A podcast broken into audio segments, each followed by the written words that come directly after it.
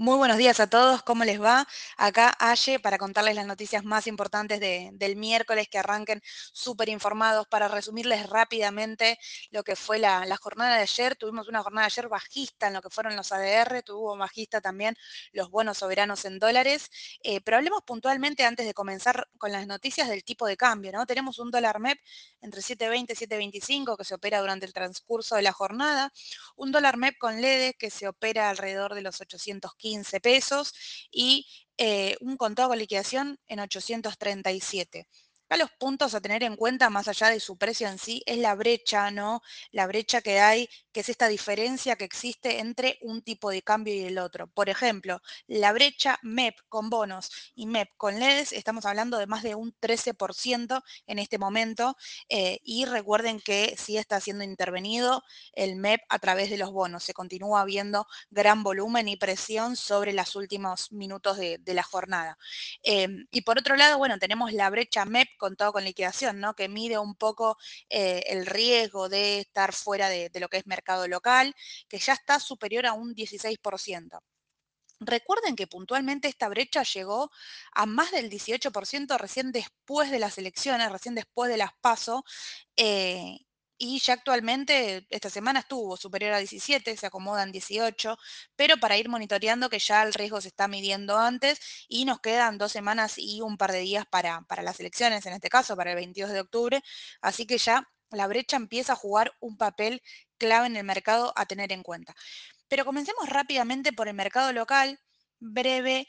Em, bueno, tenemos a Miguel Pérez en este caso que sacó un comunicado de prensa puntualmente en el día de ayer donde mencionaba y hablaba, eh, que al parecer no se mostró muy a gusto, de lo que se habló en el debate acerca de las LELIX. Recuerden, ¿no? Este conflicto con, las LELIX y la deuda puntualmente eh, en pesos va de lleno y afecta, si nosotros tenemos que pensar en el, mercado, directamente al sector financiero. Recuerden que siempre lo nombramos como un sector eh, de riesgo a tener en este momento, un sector financiero que entre lo más operado en el mercado siempre se destaca, bueno, Banco Galicia y Banco Macro, que podrían bajar también un, poquito más. Banco Galicia ronda los 11 dólares con 80, podría ir a buscar 11 dólares con 20, así que los que operan al corto plazo todavía eh, para, para, no apurarse, ¿no? si están buscando el rebote, para no apurarse, porque aparentaba rebotar en la media de 200 ruedas y lo perforó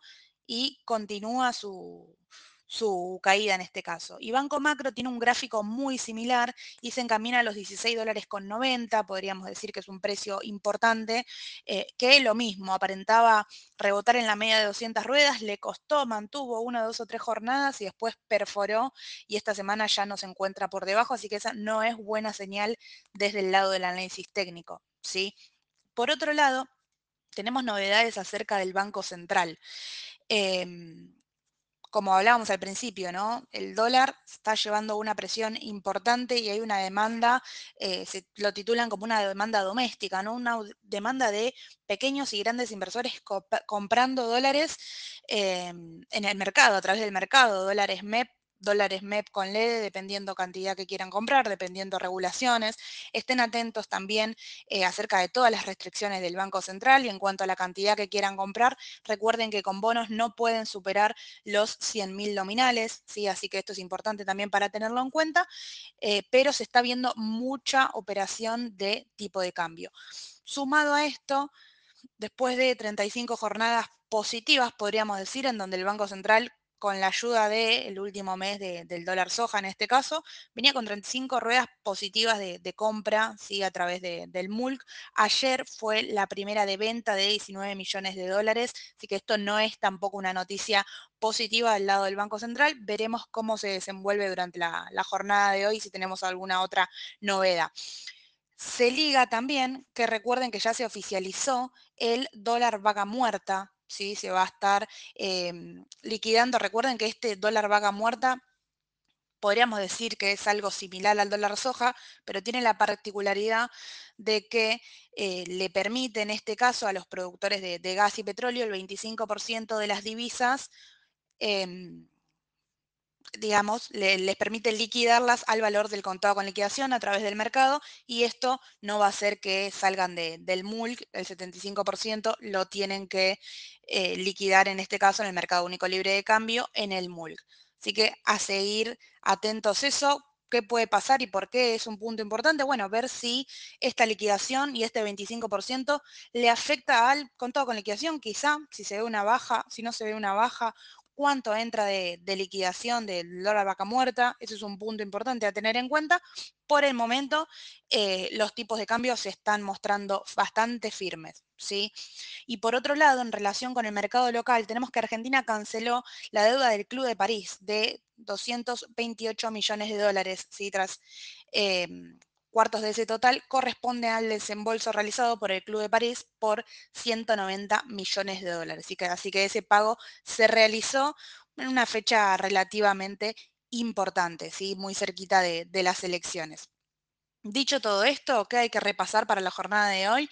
Seguir clave el tema de los bonos soberanos. Los bonos soberanos se encuentran en precios importantes. El AL30 estuvo durante toda la jornada, por ejemplo, ayer por debajo de los 28 dólares. Estuvo durante mucho tiempo ayer en 27,90, 27,92. Estuvo operando en ese valor y luego sobre el cierre cerró arriba de los 28, 28.01. A estar atentos a los bonos soberanos en dólares, a ver si recuerden que tiene soportes, si no es 28 dólares, luego tenemos directamente 26. Así que a estar atentos ahí, quien lo tiene comprado o quien está esperando para comprar para el corto plazo. Recuerden que son activos de riesgo comprándolos en esta, en esta época, ¿no? En este momento. Em, y por otro lado, bueno, en cuanto a las acciones, quizás vean eso también es importante, quizás vean en pesos, ¿no? Aumentos en las acciones en pesos, pero monitoreen también las acciones en dólares, vayan siguiendo los ADR, porque afuera los gráficos no están siendo muy positivos. Se puede ver un rebote contratendencial, ¿sí? No, no es que no, puede, puede surgir un rebote contratendencial, pero la baja se está viendo con bastante contundencia y hay muchas acciones locales que ya rompieron la media de 200 ruedas y este valor tan importante a tener en cuenta. Por el lado del mercado internacional, seguimos con datos económicos. Tenemos el dato del sector privado de Estados Unidos de empleo puntualmente, que añadió 89 puestos de trabajo en septiembre. Si recuerden eh, que es un crecimiento a ritmo más lento, podríamos decir, desde enero del 2021. Así que tengan en cuenta ahí los índices. Comenzaban la jornada de manera levemente positiva, ¿sí? por el momento no hay grandes cambios por, por este dato de manera particular.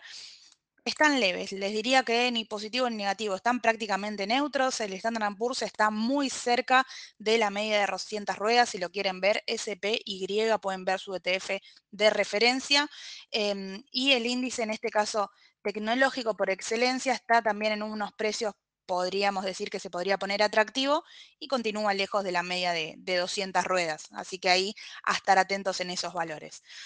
Por otro lado, bueno, tenemos novedades de una empresa en particular, ¿no? Hablemos de Intel, que subía en el pre más de un 2%, se mantiene en el transcurso del inicio de la rueda, ya que la empresa de semiconductores planea, mira, les leo tal cual y les comento cómo es, descindir su unidad de chips programables y realizar una oferta pública inicial para la división en dos o tres años. Lo que quiere hacer básicamente es desprender la parte de semiconductores de la empresa y seguirla como eh, una, empresa puntual exclusivamente de, semiconductores, que esto sería positivo porque la industria le está yendo muy bien desde ese lado.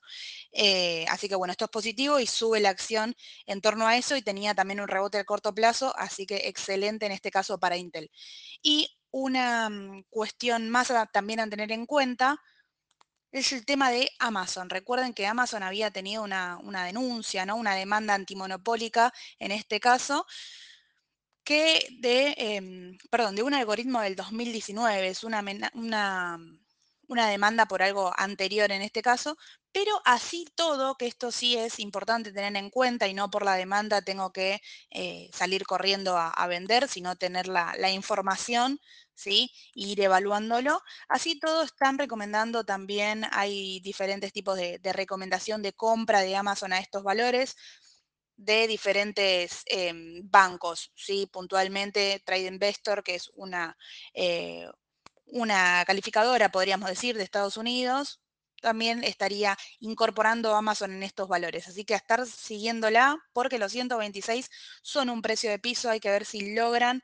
Eh, a mí en lo particular me gustaría que aumente un poquito más el volumen para así darme sintonía de que va a ser un aumento y podría ir a buscar el máximo, cerca de los máximos anteriores, y estamos hablando más de un 10% en dólares. Así que podría ser una alternativa a seguir, ¿sí? Y recuerden que presenta su balance el 26 de octubre.